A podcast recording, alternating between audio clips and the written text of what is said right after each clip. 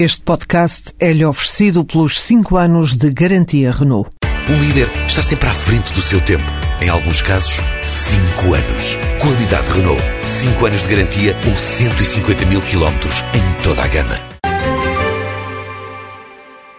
No princípio deste mês, realizou-se em Yokohama, no Japão, uma conferência com líderes daquele país e líderes de países africanos para, no fundo, estabelecer um plano de ação para os próximos anos de uma cooperação que foi lançada em 2008 entre o Japão e justamente a África.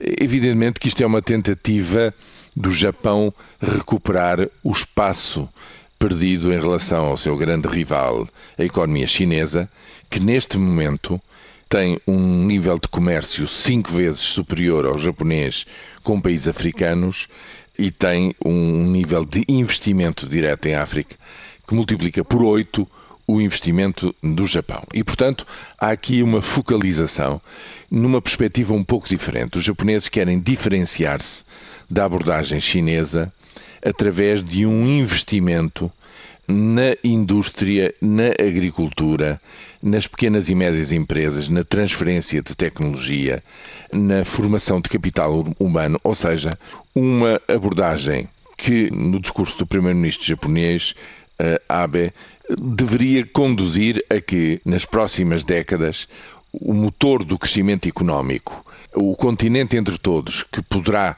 digamos, acelerar no seu crescimento, seja justamente a África. Atenção, a África já está a crescer a 5, 6%, mas vem de muito cá embaixo. Está muito cá embaixo. Ainda é o, o continente no qual ainda há problemas de fomes, portanto, regiões muito dependentes do, do clima ainda para a nutrição assegurada e a segurança alimentar das suas populações e, portanto, é também o continente que tem mais potencial de crescimento, que começa a despertar digamos, as atenções de investidores, não só dos países amadurecidos, desenvolvidos, como é o caso do Japão, como, sobretudo, também das potências eh, emergentes. Por tudo isto, eu julgo que nas próximas duas décadas se vai ouvir falar cada vez mais do desenvolvimento da África.